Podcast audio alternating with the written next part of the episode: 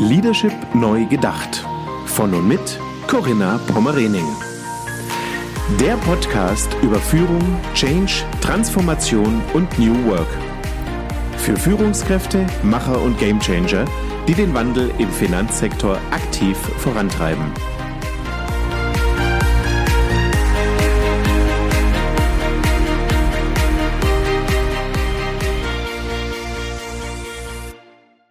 Herzlich willkommen zu einer neuen Podcast-Folge. Ich begrüße heute Christian Polenz, stellvertretender Vorstandsvorsitzender der Teambank AG. Hallo, schönen guten Tag, Herr Polenz. Hallo, Frau Pommerening, grüße Sie. Herr Polenz, vielen Dank, dass Sie sich die Zeit nehmen für diesen Podcast, für das Gespräch mit mir. Sie sind seit 2010 Mitglied des Vorstands und verantwortlich als Chief Customer Officer. Äh, verantworten Sie die Kundenbank, Kunden- und Partnercenter, Produktmanagement und Marketing. Ja, also sind ein Urgewächs der Teambank, wenn man so will, oder?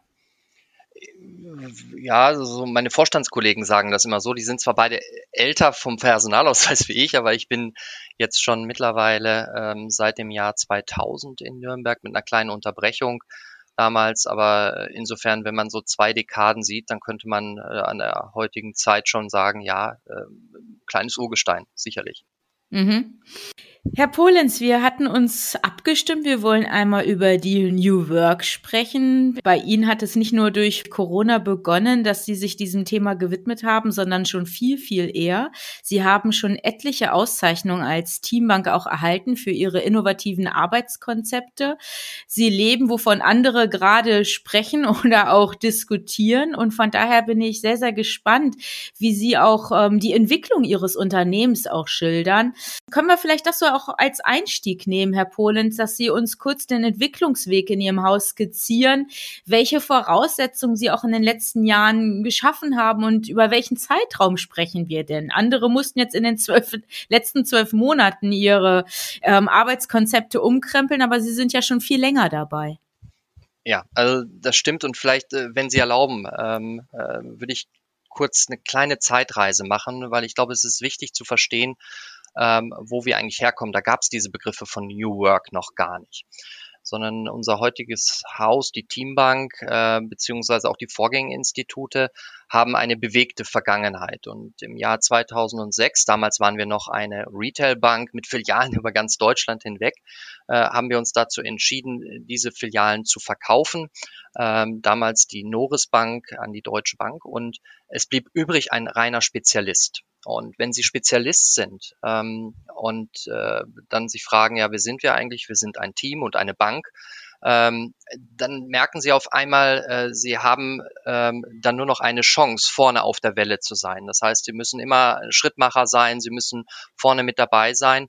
Und äh, unter diesem Blickwinkel waren wir damals unterwegs, das war im Jahr 2007, und haben uns gefragt, was müssen wir eigentlich tun, was sind die Stärken, die wir haben. Und ich hatte gerade schon gesagt, wir haben ein tolles Team und dann ist die Frage, wenn man sich dessen so bewusst wird, was gibt man dem Team an Rahmen mit, damit man äh, die Potenziale des Teams auch bestmöglich zur Entfaltung bringt.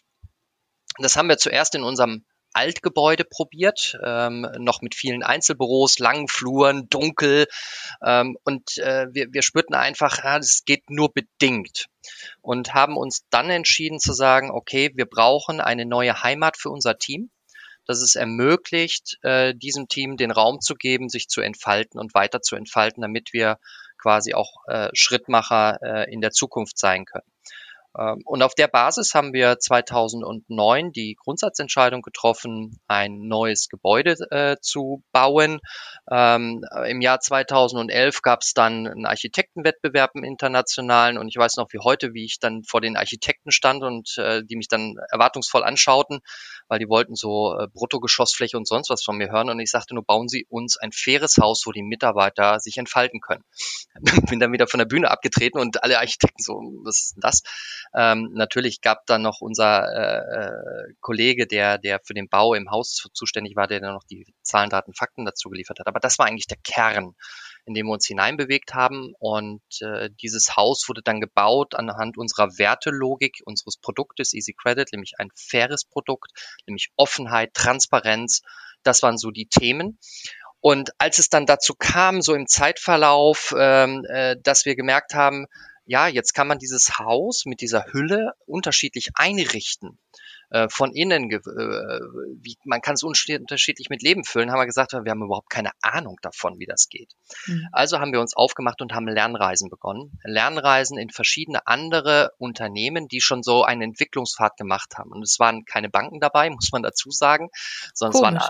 es waren, ja, das waren andere, andere Industrien, also von, von Google in Zürich. Geben Sie doch mal ein Beispiel. Ach, ja, ja, genau. Google mhm. in Zürich, aber Google ist ja so immer gern genommen, aber die waren, war ganz cool zu sehen, ähm, im Sinne von nach dem Motto, man braucht für Kreativität auch äh, Räumlichkeiten und das ist bei mir hängen geblieben, ähm, wo man in der Interaktion mit anderen ist. Also ich sage immer so schön bei jedem Besuch, wir haben so circa 4000 Besucher im Jahr, die unser Haus besuchen.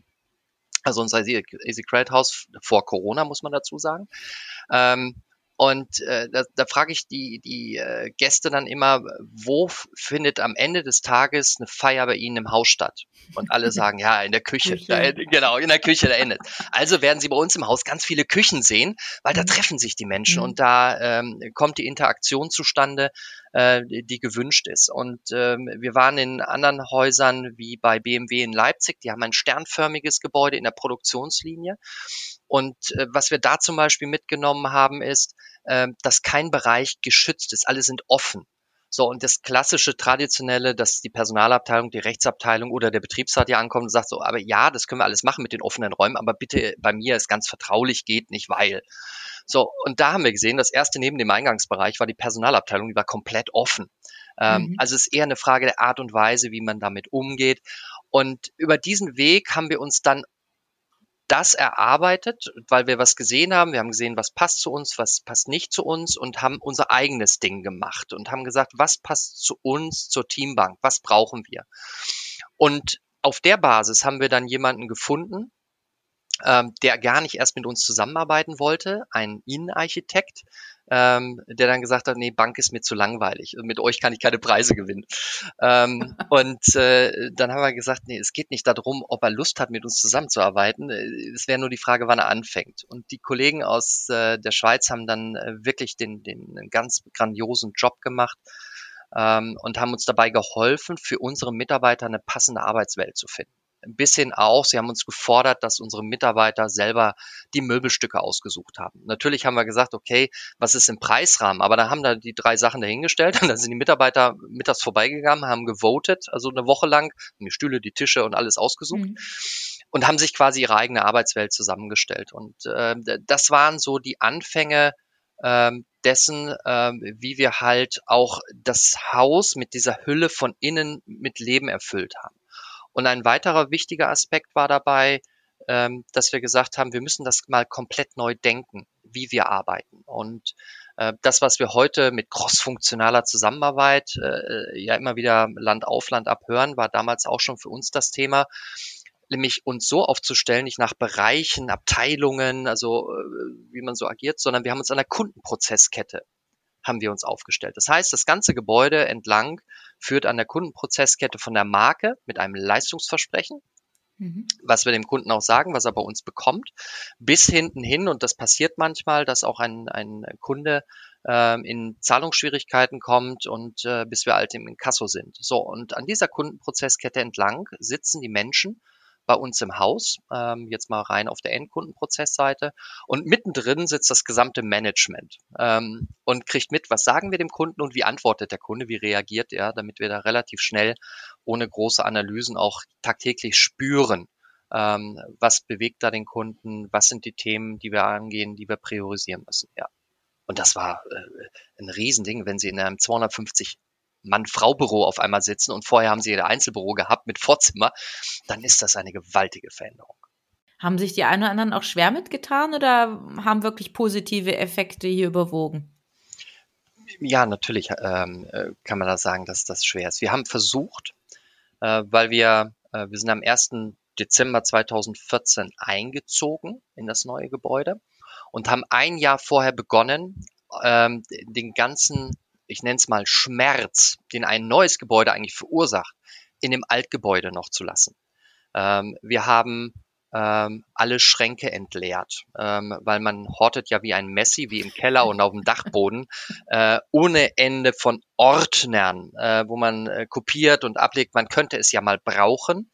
Ähm, in der zu 99 Prozent wird es seltenst rausgeholt und haben angefangen, diese ähm, ganzen Papierablagen zu ähm, entrümpeln, zu digitalisieren haben dann die Schränke abgebaut, weil natürlich, wenn sie den Keller nicht abschließen, ähm, dann wird wieder alles reingepackt und haben auch auf neue Technologie umgestellt. Ähm, das heißt, jede Mitarbeiterin, jede Mitarbeiter hat damals 2013 einen modernen Laptop bekommen.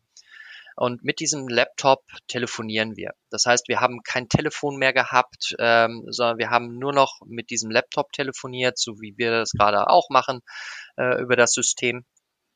Und äh, dadurch war auch keiner mehr gebunden an irgendeinen Arbeitsplatz, ähm, sondern hat mit einem Desktop unten drunter, sondern wir haben nur noch ähm, so einen Laptop und äh, in der Regel dann, dann zwei Bildschirme dazu.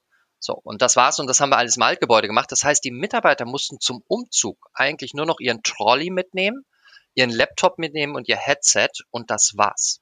Mhm. Ähm, und äh, ja, und das war sozusagen das Einfachste, ähm, denn sie haben nur noch morgens die Eintrittskarte für ähm, das Gebäude bekommen in der Tiefgarage, sind dann hochgegangen und haben sich dann einen Arbeitsplatz gesucht, ähm, weil keiner hatte mehr einen äh, zu dem Zeitpunkt, denn wir haben von 1100 Schreibtischen, die wir damals hatten im Altgebäude, haben wir reduziert, äh, ich glaube, auf 540 Arbeitstische noch. Ähm, und es hat jeder einen Arbeitsplatz gefunden.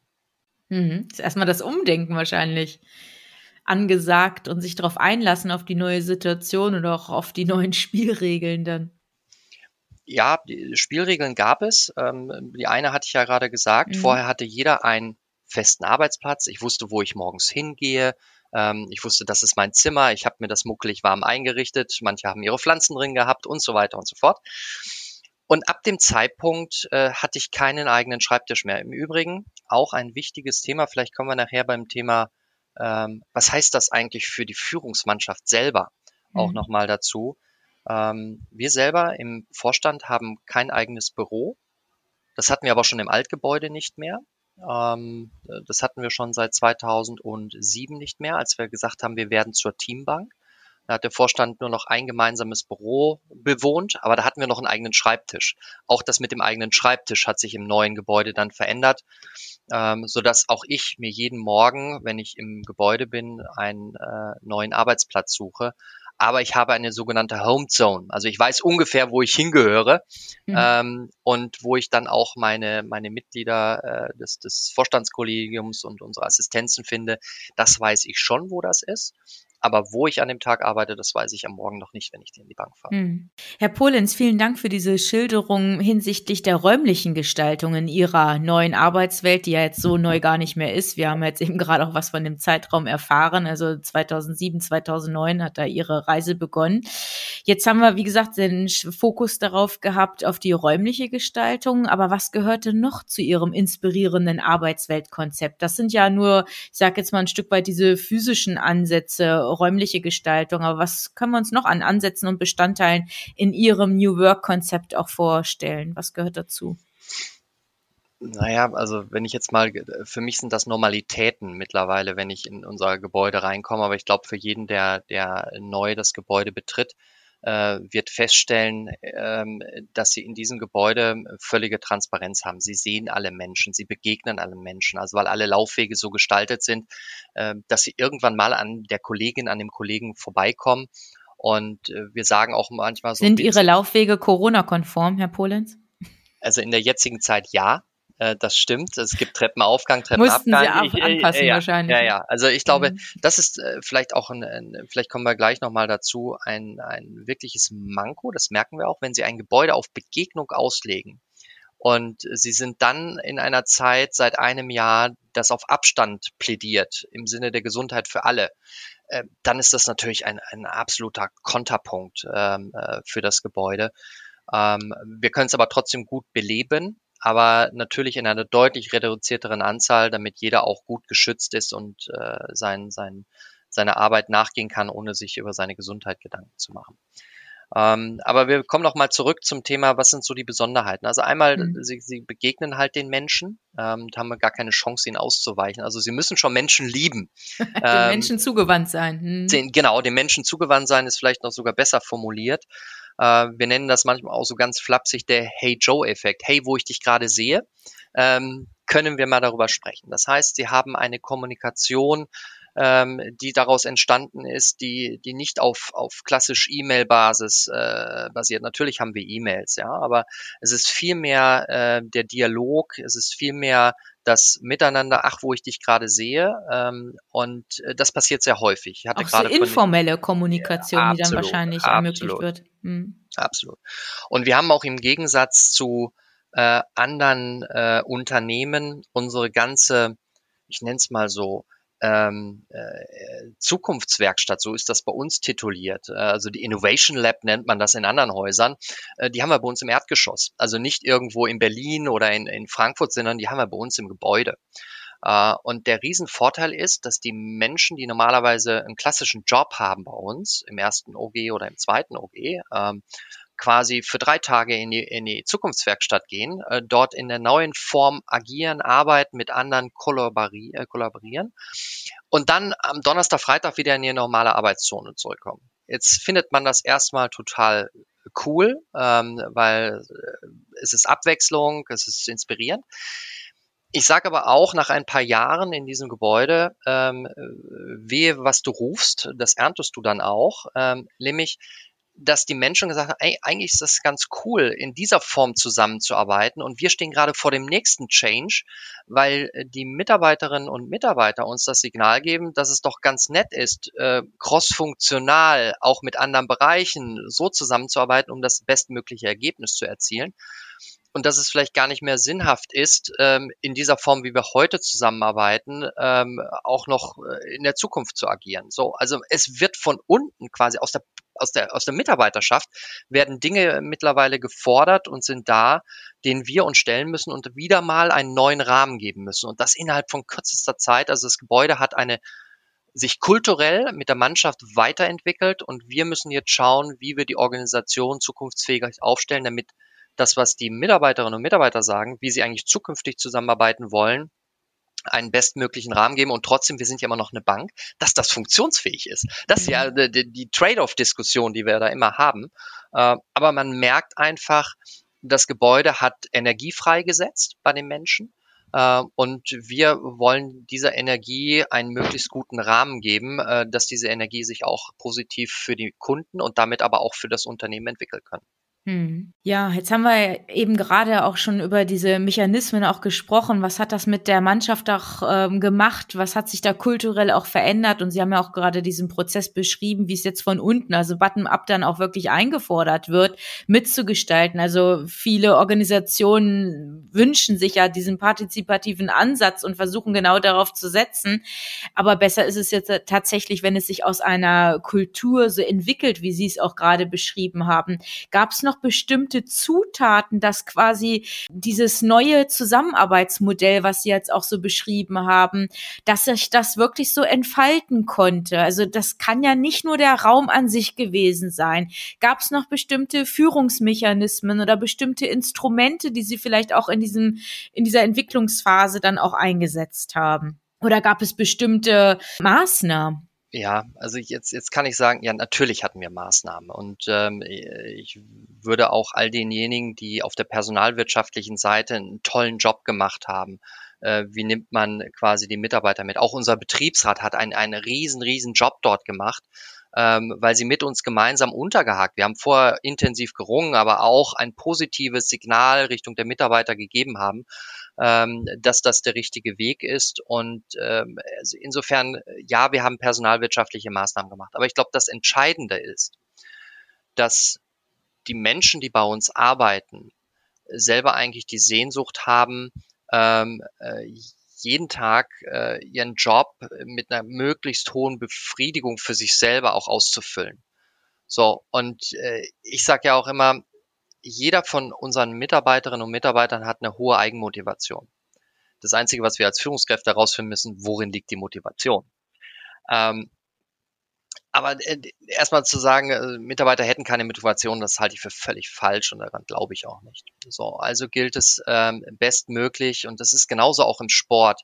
Teams zusammenzustellen. Also wir sind in der Führung gefordert gewesen, den Menschen erstmal Sicherheit zu geben, aber gleichzeitig auch Perspektive aufzuzeigen. Das war das Wesentliche. Ähm, und äh, wir haben schon immer ein tolles Team gehabt. Das ist nicht erst mit dem Haus entstanden sondern es hat sich dadurch nur noch mal beschleunigt mhm, verstärkt, ähm, die, und äh, verstärkt und äh, von daher ähm, sind es jetzt keine speziellen äh, äh, Rocket Science äh, Maßnahmen aus der Personalabteilung gewesen und die haben wirklich einen tollen Job gemacht, das will ich damit gar nicht in Abrede stellen, äh, sondern wir haben, glaube ich, eher etwas geöffnet, was eh schon da war und haben dem Thema mehr Raum gegeben. Mhm. Aber es hat schon auch das neue Gebäude und ihre neue Arbeitswelt, wenn wir es jetzt so zusammenfassen, hat schon entsprechend auch Einfluss auf das Engagement, auf Motivation, den, den Arbeitsantrieb, die Arbeits, äh, ja, Inhalte, wie entsprechend dann auch gemeinsam Leistung erbracht wird? Ja, ja. Ähm, das messen wir auch jährlich. Also ähm, man muss vielleicht dazu sagen, zu unseren, äh, vielleicht hätte ich das am Anfang noch sagen äh, können, ähm, wir haben äh, drei obere oder drei, drei Top-Kennziffern. Ähm, äh, die eine Top-Kennziffer heißt äh, erste Wahl. Profitabilität und Wachstum. Profitabilität und Wachstum, ich glaube, dass dahinter versammeln sich ganz viele Unternehmen. Bei dem Thema erste Wahl steckt dahinter, dass wir sagen, ähm, wenn Sie Spezialist sind, wollen wir Nummer eins sein.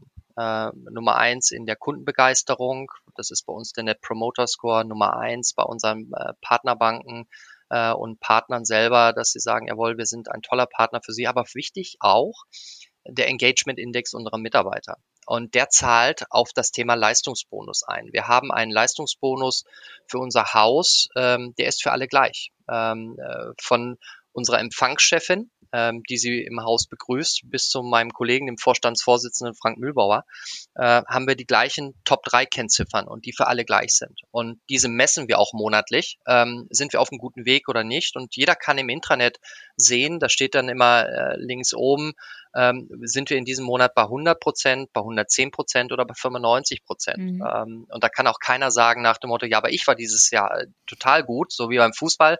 Ich habe zwei Tore geschossen, leider haben wir drei kassiert. Leider haben wir drei kassiert und deshalb haben wir drei, zwei verloren. Also das heißt, als gutes Team gewinnt man gemeinsam oder man verliert gemeinsam. Mhm. Ähm, und so äh, steuern wir das auch aus. Und der Engagement Index spielt dabei eine ganz, ganz große Rolle. Und der ist eher über die Jahre äh, auf einem sehr hohen Niveau nochmal leicht angestiegen, beziehungsweise dann konstant und äh, hatte sich auch nochmal mit dem Haus deutlich, deutlich verstärkt. Mhm. Ja, Herr Polenz, ich würde gerne so jetzt in so einen zweiten Abschnitt auch mit Ihnen übergehen, nochmal New Work auch zu beleuchten hinsichtlich Führung auch neu zu denken und neu zu leben. Also hier auch den Fokus auf Leadership äh, zu richten, auch vielleicht auf Ihre persönlichen Erfahrungen. Sie haben ja ein Stück weit auch diesen Entwicklungsweg gerade beschrieben, wie Sie auch als Vorstand natürlich gefordert waren, sich aus Ihrer ähm, Komfortzone an manchen Stellen dazu lösen. Sie haben ja die Veränderungen Ihrer räumlichen Situation auch gerade geschildert hat. Aber was mich nochmal interessieren würde, Herr Polenz, gab es bestimmte Herausforderungen oder auch Konflikte im Zusammenhang jetzt natürlich mit New Work, die Sie im Vorfeld gar nicht erwartet haben, die Sie wirklich auch überrascht haben? Also wenn man jetzt mal durch den Prozess durchgegangen ist, dann kommt man hinten an und sagt, ja, alles war einfach. Ähm, aber ich glaube, wenn man nochmal die, die Uhr zurückdreht, äh, dann, dann kommen da natürlich in dem jeweiligen Moment äh, Herausforderungen auf, äh, wo man dann sagt, so, äh, die hätte ich nicht erwartet, ähm, die sich aber am Ende nahezu alle aufgelöst haben, ähm, weil es da darum ging, wir, sind ja quasi in einen, einen, einen schwarzen Raum hineingegangen. Wir haben nichts gesehen, wir kannten es nicht. Wir haben es einfach uns vorgestellt und sind hineingegangen und haben es ausprobiert. Und äh, ich, ich will mal ein Beispiel äh, machen und die Kollegen mögen mir das verzeihen, ähm, weil es aber so äh, bezeichnet ist. Wir haben das Gebäude so ausgerichtet, ähm, dass Sie jederzeit ohne eine Organisation, also wenn Sie eine Organisationsveränderung durchführen oder sagen, wir ändern die Prozessketten im Haus, können Sie äh, innerhalb von fünf Minuten von dem einen Schreibtisch in den anderen Schreibtisch 100 Meter weitergehen und da weiterarbeiten. Ähm, und äh, das würde an manchen Stellen, wenn Sie ein Telefon da hätten, wenn Sie einen Drucker da hätten, wird das nicht gehen. Mhm. So, also haben wir ganz klar gesagt, es gibt zentrale Druckerstationen und sie laufen nicht länger als 25 Meter bis zu einem Drucker. So, Follow Me Printing. So, und dann äh, haben wir gesagt, jawohl, so funktioniert das Thema und so haben wir volle Flexibilität über das gesamte Haus und wir können das ganze Haus flexibel nutzen, auf der Dachterrasse arbeiten, wir können im Keller arbeiten, wir können überall arbeiten. Ja, bis dann zwei Abteilungen von ausgerechnet aus meinem Ressort kamen, die dann sagten, ja, Christian, das ist eine ganz tolle Vorstellung, die du hast, aber das funktioniert nicht, weil. Ähm, und haben mir das auch super eloquent und auch nachvollziehbar dargelegt, warum das bei Ihnen der Drucker weiterhin am Arbeitsplatz sein muss. Und damit wäre das ganze Konzept äh, hinüber gewesen. Und mein einziger Heldennotausgang war, okay, ich habe keine Ahnung davon, aber ich beschäftige mich jetzt mal damit ähm, und habe gesagt, ich schenke euch jeweils für die jeweilige Abteilung einen Tag und möchte euren Prozess sehen und möchte mit euch gemeinsam erarbeiten, ähm, wie wir es anders machen können. Äh, lange Rede, kurzer Sinn. Wir haben es gemeinsam geschafft, äh, aber es hat mich halt zwei Arbeitstage gekostet, ähm, weil es emotional ein Thema war, aber weil es auch sicherlich fachlich nochmal eine andere Perspektive brauchte, wie man es auch machen kann. Und äh, äh, heute haben wir die komplette Flexibilität im Haus ähm, und wir nutzen das Beispiel, das ich gerade gesagt habe, immer gerne, dann auch hausintern mit Namen, mit Ross und Reiter. Ja, das hat dann äh, Wirkung. Äh, ja, ähm, ja, weil auch jeder dann so anfängt, so zu schmunzeln und sagt so, ja, mhm. stimmt, ich erinnere mich. Äh, und das sind diese Beispiele, die uns dann mal immer wieder hervorrufen, äh, nicht die Frage zu stellen, ob wir das tun wollen, sondern wie wir das lösen können. Ähm, und äh, da bin ich auch äh, dabei. Das ist ein, ein großes, großes Thema für uns gewesen, ähm, daraus zu lernen und diese Lernkurven einfach für alle mitzunehmen. Ja? Aber das ist nochmal ein anderer Aspekt. Aber das war so einer der, der Beispiele ähm, neben der Diskussion, die ich gerade gesagt hatte. Ähm, ich brauche aber eine Wand um meinen mein, äh, meinen Schreibtisch drumherum, weil ich so vertraulich arbeite. Das geht nicht, weil ähm, und wir dann wirklich mit den Personen bis nach Leipzig gefahren sind und denen die Personalabteilung äh, direkt neben dem Counter gezeigt haben, ähm, die dann total offen waren. Ja, sie, sie müssen es dann sehen, sie müssen es begreifen.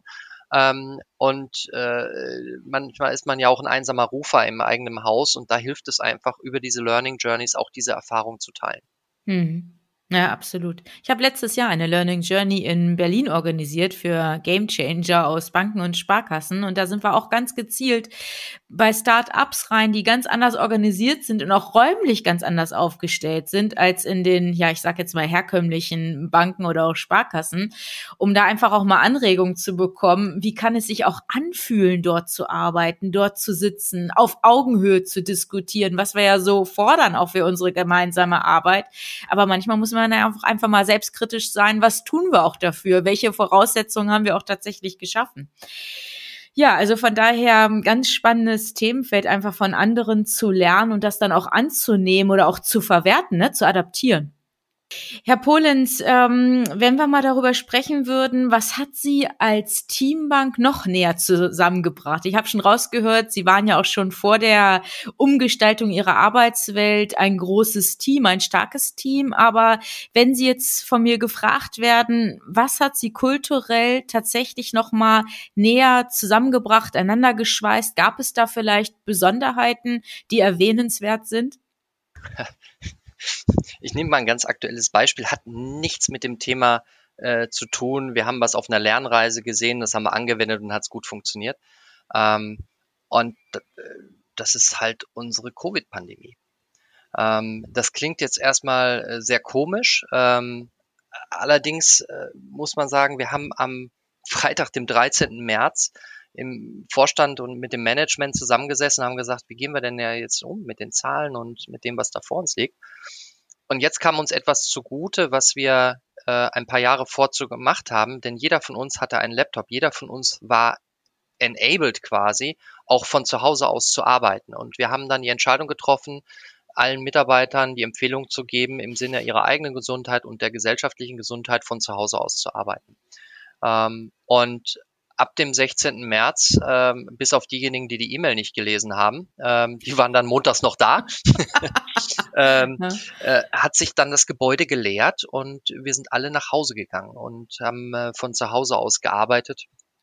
Und das Interessante für uns war, äh, wir haben eine komplette Bank dezentralisiert ähm, hat formuliert, bis auf den Hausmeister, der natürlich vor Ort sein muss und äh, äh, der, der Empfang, der noch die Post annimmt, sofern noch welche physisch kommt, äh, hat keiner mehr äh, bei uns äh, im Gebäude gearbeitet und, und äh, wir waren zu 99 Prozent waren wir daheim. Ähm, und das waren einfach für uns nochmal Erkenntnisse, ähm, die dann auch dazu geführt haben, als dann Anforderungen von der Kundenseite kamen. Die Kunden hatten ja Sorge hinsichtlich, boah, kann ich die Rate noch bezahlen? Äh, was passiert da? Und wir haben dann äh, Programme über das Thema, was auch das gesetzliche Moratorium hatte, hinaus sind wir hingegangen und haben äh, Leistungen bereitgestellt. Die mussten aber dann auch abgearbeitet werden. So, und dann haben wir gesagt, okay, jeder Bereich äh, stellt Personen zur Verfügung und da war keine Frage, oh, wieso muss ich oder so weiter. Da war sofort, ich mache das, ich mache das und man ist nochmal ganz eng zusammengerückt. Wir waren viel schneller in den Entscheidungsprozessen. Wir haben uns immer schon als schnell angesehen, aber haben gelernt, es geht auch noch schneller ähm, im Sinne von, da rückt das Management zusammen, da rückt äh, äh das Team sehr eng zusammen und äh, da hat auch jeder gut auf sich geachtet, aber auch auf die anderen Teammitglieder. Ähm, und das war so ein Moment, wo ich wirklich gesagt habe, äh, solche Situationen haben nochmal das Team ganz, ganz eng zusammengeschweißt. Mhm. Ja, andere sprechen gerade davon, dass eher die räumliche Distanz, diese physische Distanz eher die kulturelle Basis negativ beeinflusst oder verschlechtert. Ähm, schön, dass es da auch mal positive Beispiele gibt. Jetzt habe ich ja nur vom Anfang gesprochen im Sinne von, wie war es denn zu Beginn? Das, was natürlich so. alle miteinander merken, ähm, ist die Sehnsucht, wieder die anderen auch zu sehen und dem Menschen zu begegnen. Und de dem will ich überhaupt gar nicht in, in, in, das will ich gar nicht in Abrede stellen. Das ist hochvirulent. Das merken wir an allen Beteiligten, wie wichtig das ist, auch wieder miteinander auch in den, in den physischen Kontakt zu kommen ähm, und so, so gut und so effizient und so funktionierend dieses, dieses Thema ist, am, am Laptop zu Hause auch zu arbeiten. Äh, so sehr merken wir doch alle miteinander, dass wir Beziehungswesen sind und auch den Faktor die Mensch. Die meisten zumindest. Die ja. meisten, ja, ich würde mal, das unterstelle ich erstmal allen. ähm, und äh, wie wichtig auch der persönliche Kontakt ist. Und ich glaube, wir werden, und das haben wir schon während der Pandemie gelernt, deshalb haben wir auch mit dem Betriebsrat schon äh, sehr frühzeitig im Sommer auch neue Vereinbarungen getroffen, ähm, dass wir sagen, jedem ist Homeoffice möglich, 60 äh, Prozent seiner Arbeitszeit, das soll er flexibel gestalten, das Team stimmt sich ab. Also wir sind auch sehr stark zu der Erkenntnis gekommen, dass wir noch mehr die Verantwortung den Teams geben dürfen, weil sie verantwortlich damit umgehen. Und ich oute mich hier, ganz öffentlich, ähm, dass ich einer der größten Gegner für ein Homeoffice war. In der ähm, Vergangenheit, vor dem 13. Ja, März letzten absolut, Jahres. Absolut. Also jetzt sag mal, oder Skeptiker, also größter Skeptiker bei uns, glaube ich, im Haus und habe gesagt, ah, bitte nicht zu viel und auch so in dem Thema loslassen. Wie, wie funktioniert das? Eher aus der Unkenntnis heraus. Wie hat man es dann noch quasi greifbar, ähm, was dann passiert? Und äh, also ein da, Stück weit Angst vor Machtverlust auch gewesen? Äh, ich würde es eher im Sinne von Managementverlust. Macht hätte ich noch nicht gesagt. Ähm, aber äh, wie managt man das? Und die, ich hatte keine Erfahrung damit. Also wie Management ein dezentrales Team. Ja, so. Ähm, und das musste ich aber sehr schnell lernen. Ähm, ich hatte keine Woche dafür Zeit und dann war das Thema ja da ähm, und muss einfach sagen, das funktioniert hervorragend. Ähm, und äh, auch das ist etwas, äh, manchmal holt man sich seine Lernreisen ja freiwillig, weil man sagt, das braucht man, das, das haben wir noch nicht und das ist wichtig für uns.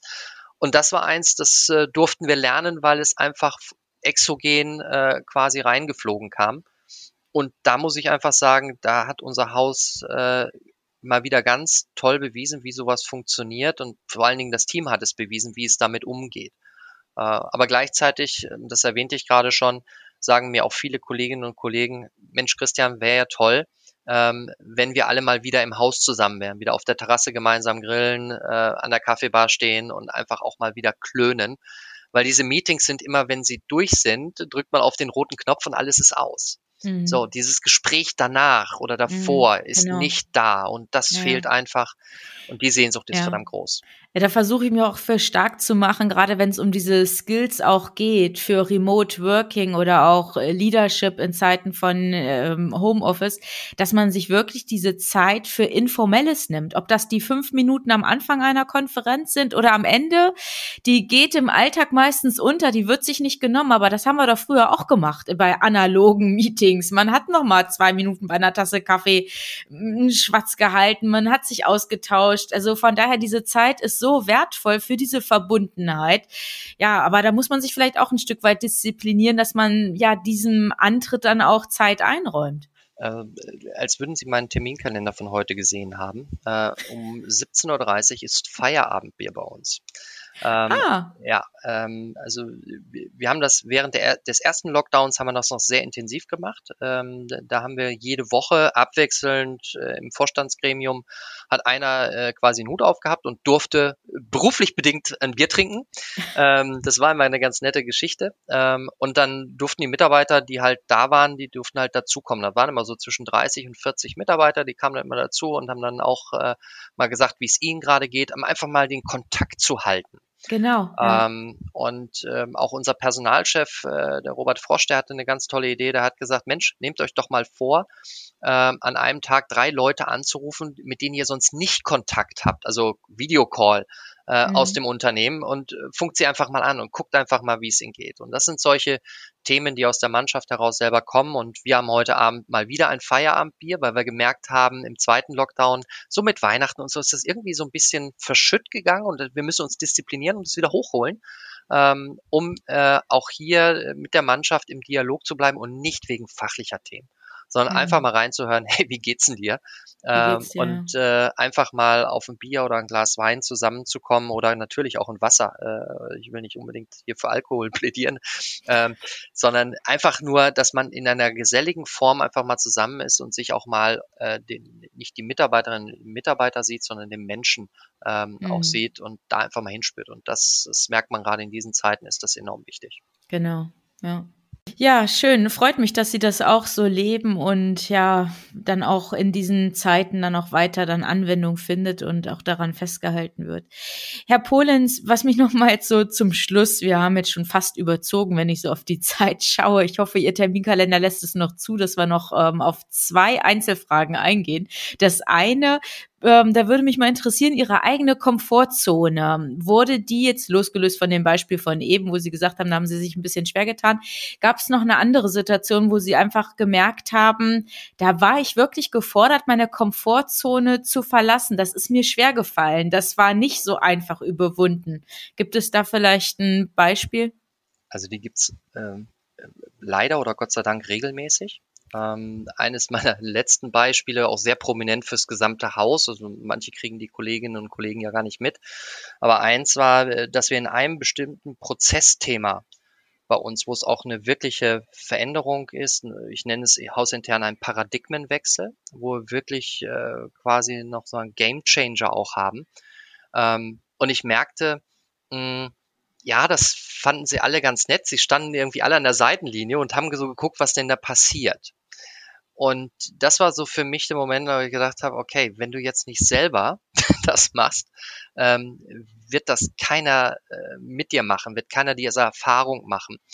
Und insofern, Sie kennen das ja wahrscheinlich, diese Ice Bucket Challenge, die dann kommt, wo man sich so Eis mhm. über den mhm. Kopf schüttet. Äh, in den sozialen Medien ging das ja damals äh, sehr viral ähm, habe ich gesagt, okay, so eine Challenge brauchen wir auch für unser Haus. Und äh, wir haben das tituliert mit Back to the Roots. Und da ging es darum, sich selber mal in einem äh, mit persönlich digitalen Medien dem Kunden zu widmen und quasi dieses neue, diesen neuen Service, dieses neue Produkt auch am Kunden auszuprobieren, ihm das anzubieten, mit ihm in Dialog zu sein. Ähm, das führte erstmal dazu, dass ich mich eine Woche lang vorbereiten musste, also im Sinne von ähm, ich hatte meine ganzen Schulungen, äh, Selbstedukation, dann wurde ich einen Tag trainiert online ähm, von den Trainern. Gott sei Dank äh, haben zwei, drei Kollegen dann direkt mitgemacht und gesagt, damit du nicht ganz alleine bist. Und dann einen Tag war ich mit den Kunden alleine. So, mit unseren Endgeräten, mit den Programmen und so weiter. ähm, und dann mhm. hieß es Christian Feuer frei und wie das bei uns in, äh, so im Dialogcenter ist, ähm, da überlegt man nicht, ja, habe ich heute Lust, den Kunden anzurufen oder nicht? Dann wird die Maschine, die sagt dann halt, so, da ist der erste Kunde, Christian, ähm, viel Vergnügen, ne? Und da ist der zweite Kunde, und ist der dritte Kunde und der vierte Kunde. Und so habe ich dann an dem Tag 20 Kundengespräche knapp geführt. Ähm, und äh, ich kann Ihnen sagen, ich war schweißgebadet, weil zudem, ähm, weil wir das halt, um es der Mannschaft transparent zu machen, dass ich das auch tue, äh, haben wir Kameras aufgebaut. Und dann waren drei Kameras auf mich gerichtet, die haben alle O-Töne aufgenommen. Und daraus haben wir dann ein Video gedreht und haben es dann auch der Mannschaft transparent gemacht, weil ich die Challenge hieß, ähm, dass man mindestens drei erfolgreiche Kundengespräche hat, ähm, mhm. also aus, äh, zum Abschluss. Und ich habe kläglich versagt. Ich wollte gerade fragen, wie viel haben Sie denn geschafft? Ja, vielen Dank für die Nachfrage. Ich habe kläglich versagt. Ich habe äh, vier Beratungstermine für die Folgetage generiert, das stimmt, aber ich habe das ist meine eigene. Schlecht. Ja, das haben die Kollegen dann auch gesagt. Ich bin mir noch nicht ganz sicher, war, ob es dann eher so Phishing for Compliments dann am Ende des Tages war. Aber das Thema war, ich habe gemerkt, wie komplex doch vermeintlich von außen einfache Prozesse waren. Ähm, und das hat bei uns dazu geführt, dass ich gesagt habe, ey, wir müssen das wieder einfacher machen. Also mhm. Also dieses Thema machen wir es wieder einfach ist eines unserer Kernwerte des Unternehmens. Aber ich habe gleichzeitig die Mannschaft aufgerufen, ähm, mit meiner Lernerfahrung und der, der Kolleginnen und der Kollegen, die dann mit mir das gemacht haben, haben wir diese Lernerfahrung in die zweite Gruppe weitergegeben und die zweite Gruppe in die dritte Gruppe und so weiter und so fort. So. Und äh, so lernen wir von Gruppe zu Gruppe und bis zum September diesen Jahres wollen wir soweit durch sein, dass ein Großteil äh, der knapp äh, ich glaube, 650 Mitarbeiter, die bei mir im, im, Team sind, das alle gemacht haben. Und das sind nicht nur die Vertriebsleute, sondern da ist Marketing mit drin, da ist Produktmanagement drin, aber bis zum Inkasso. So, und jeder hat die Chance, dieses Neue kennenzulernen mit dem Kunden. Und die Erfahrung, die wir von Gruppe zu Gruppe haben, also quasi im Sinne der Steilheit der Lernkurve, wie Elon Musk das auch formuliert hat, diese Erfahrung zu haben und von Mal zu Mal besser zu werden, um dann diese Erkenntnis auch mit allen zu teilen. Mhm. Und äh, das ist äh, für mich natürlich, äh, weil ich kein typischer Vertriebler bin, ich sag das auch so, äh, bin eher der introvertierte Typ und äh, ah. Ja, man glaubt es gar nicht, aber ich könnte Ihnen meine meine äh, äh, meine Inside-Profile zeigen. Ich bin ein introvertierter Typ und äh, das ist etwas, ähm, was mir echt schwer gefallen ist. Also wo ich wirklich rüber musste und ähm, ja, aber es war schön, hinterher mit dem Gefühl rauszugehen. Ich habe es trotzdem getan. Ich habe es versucht. Ich ja. habe es versucht, ich habe es getan und so ganz unerfolgreich war ich ja doch nicht. Ja, und es hat ja positive Effekte für den Prozess an sich. So muss man es ja dann vielleicht auch entsprechend bewerten. Ja, absolut, absolut. Schön. Tolles Beispiel. Vielen Dank. Sehr inspirierend. Vielleicht hören ja hier andere Manager zu und übernehmen das dann auch vielleicht für ihre Aufgaben und für ihren Verantwortungsbereich. Kommen wir zu der letzten Frage, Herr Polens. Zwei Buchstaben. Du oder drei wenn wir auf das Sie kommen. Wie ist es bei Ihnen im Unternehmen? Ich habe auf der Website gesehen, dass Bewerber beispielsweise auch geduzt werden. Können Sie da vielleicht noch was zu sagen, wie Sie als Teambank mit der Ansprache, mit der Kommunikation umgehen? Mhm. Ich komme zurück auf meine Eingangsworte. Ähm, als ich gesagt habe, wir haben die Norris Bank mit dem Filialgeschäft verkauft und übrig blieb nur noch ein Produkt, und äh, 1000 Mitarbeiter haben dem Betriebsübergang damals widersprochen, äh, aber die Frage war, was ist eigentlich unser Neues? Was ist unsere Identität? Wer sind wir eigentlich? Und äh, dann haben wir ganz simpel gesagt, ohne eine Agentur, ja, wir sind ein tolles Team und wir sind eine Bank und daraus ist die Teambank entstanden, aus diesem simplen Grund. Aber dann kam die Frage auf, und das leitete dann auch so ein bisschen zu New Work hin. Ähm, wenn Sie als Team dann erfolgreich sein wollen und auf die Zeit, auf die wir uns hinbewegt haben, da ging es um schon so um Themen wie Agilität, um Geschwindigkeit, ja, weil so die ersten neuen Wettbewerber waren schon am Horizont sichtbar. Und Bill Gates hat ja schon viel früher äh, schon mal deutlich gemacht, was unserer Branche, unserer Industrie droht. Ähm, und dann haben wir gesagt, okay, ähm, was zeichnet denn so ein Team dann aus? Und da gibt's keine Hierarchien drin. Und ich komme aus dem Sport, habe 20 Jahre lang Eishockey gespielt. Und wenn Sie dann äh, äh, sagen, Frau Pomerening, könnten Sie mir netterweise den Puck rüberspielen? Also im Sinne der, der Förmlichkeit, dann äh, zeigt Ihnen dieser Sport sehr schnell, wie weh das tun kann und ähm, dass das nicht sehr hilfreich ist, um zu siegen. Sondern auf dem Spielfeld sind wir alle gemeinsam da und trotzdem gibt's Hierarchie auf so einem Spielfeld. Ja, da gibt's einen Kapitän, da gibt's jemanden Leader und so weiter, aber trotzdem ist das professionelle Du da. Und wir haben gesagt, wie können wir die Kompetenzen des Hauses so nutzen, dass wir dieses, äh, dieses äh, Potenzial auch abrufen, dass da nicht irgendwie so diese Hierarchien äh, dazwischen stehen und das Know-how dort hängen bleibt. Und dann haben wir gesagt, okay, wir machen dieses Thema mit dem professionellen Du und bieten das quasi erst unserer Management-Ebene an, also Vorstand ans Management und das Management dann an alle Mitarbeiter. Und wir haben das da kaskadenförmig dann gemacht. Und das war ein Prozess, der hat dauert ungefähr, bei uns hat der so vier bis fünf Jahre gedauert, bis der komplett im Haus, nicht bis wir alle auf dem Du waren, aber bis das im Fleisch und Blut übergegangen ist. Und wir merkten das immer, bei unserem Weihnachtsrundgang. Also jedes Jahr zu Weihnachten geht der Vorstand durchs komplette Haus und sch schüttelt äh, jeder Mitarbeiter und Mitarbeiterin die Hand und äh, vor Corona, muss man dazu sagen, und wünscht ein, ein frohes Weihnachtsfest und guten Rutsch. So. Und da merken sie immer noch äh, so in den ersten ein, zwei, drei Jahre, dass jemand dann gesagt hat, das wünsche ich Ihnen auch, Herr Polenz. Äh, Christian. So, und äh, als das weg war, da wussten wir, okay, es ist im kompletten Haus jetzt da. Und mhm. das hilft uns ganz, ganz enorm. Ähm, und die große Sorge im Management war ja, und da haben wir auch lange im Kloster drum gerungen, also fast einen ganzen Abend. Ähm, machen wir es oder machen wir es nicht, weil das müssen sie geschlossen machen. Da kann nicht der eine sagen, ja, wir machen das und der andere sagt, na, ich mache das nur mit meinen Buddy Buddies, äh, sondern das, das muss als Kulturelement. Sie keine Fraktion bilden. Ja, das wäre jetzt schlimm gewesen.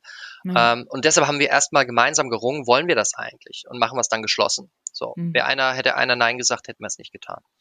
Ähm, und was dabei einfach hochgekommen ist in dem Prozess, war die Angst, ja, äh, wie, ist denn das mit dem Thema äh, der, des Respekts und so weiter? Und da kam ein sehr interessanter Ausspruch, den ich total teile. Wenn der Respekt nur an dem Sie hängt, äh, dann ähm, hast du eh ein Problem. Ähm, und das war so bezeichnend und da steckt so viel Wahrheit drin, dass wir auch gesagt haben, ja, lasst uns das tun. Wir springen einfach mal ähm, und ich bereue das keinen Moment, ähm, waren aber umgekehrt davor, ähm, weil viele auch uns besuchen und sagen, das mit der Du-Kultur finden sie total toll, das machen sie ab morgen auch. Das ist ein Prozess. Vorsicht, Vorsicht, das ist ein ja, genau. Prozess, genau. ähm, der muss zum Haus passen, der muss zum Zeitpunkt passen und den der kann man nicht zum kulturellen Reifegrad auch des Unternehmens einfach absolut, passen. Ne? Absolut. Ja. Mhm. Und das war die Erkenntnis für uns. Wir waren damals an dem Punkt, wo wir gesagt haben, ja, wir sind wir reif. Ähm, und trotzdem muss dieser Prozess auch begleitet werden. Das ist ein echter Change-Prozess und dem muss das Management Tag für Tag leben. Und das ist harte Arbeit. Ja, absolut. Ja, Herr Polenz, danke. Das war ein wunderbarer Abschluss. Auf der einen Seite auch nochmal hier motivierend. Vielleicht kann auch der ein oder andere, der jetzt zugehört hat, oder die andere, die zugehört hat, vielleicht da auch nochmal einen Impuls mitnehmen, reflektieren, ob es möglicherweise auch ähm, zu einem Game Changer werden kann oder auch kulturell etwas mit der Organisation positiv auch machen kann, verändern kann. Ja, aber insgesamt sage ich natürlich danke, Herr Polenz, für dieses wirklich sehr, sehr wertvolle Interview mit Ihnen. Und das war so ein bisschen was zu dieser kulturellen Historie ihres Unternehmens erfahren haben und ja, dass New Work nicht nur ja etwas kurzfristiges ist, was man angeht und projektmäßig abarbeitet, sondern dass es entstehen muss, dass es reifen muss, dass es sich entwickelt und natürlich auch die Menschen dann mit leben müssen. Also von daher ganz vielen Dank für Ihre Insights, die Sie uns gegeben haben. Sehr gerne, Frau Pommerini. Herr Polenz, dann wünsche ich Ihnen alles Gute, privat und natürlich beruflich weiterhin ganz viel Erfolg für die Teambank. Das wünsche ich Ihnen auch, nicht für die Teambank, aber für Sie persönlich und bleiben Sie gesund. Ja, vielen Dank. Und auch an unsere Hörer natürlich. Bleiben Sie gesund, bleiben Sie zuversichtlich in diesen Tagen und bis bald. Wie sind Ihre Erfahrungen zu dem Thema in dieser Episode? Schreiben Sie gerne eine E-Mail an mail.corinna-pommerening.de oder als Nachricht über LinkedIn oder Xing. Besuchen Sie auch sehr gerne die gleichnamige geschlossene Facebook-Gruppe von Corinna Pommerening und hören Sie wieder rein, wenn eine neue Folge von Leadership neu gedacht auf Sie wartet.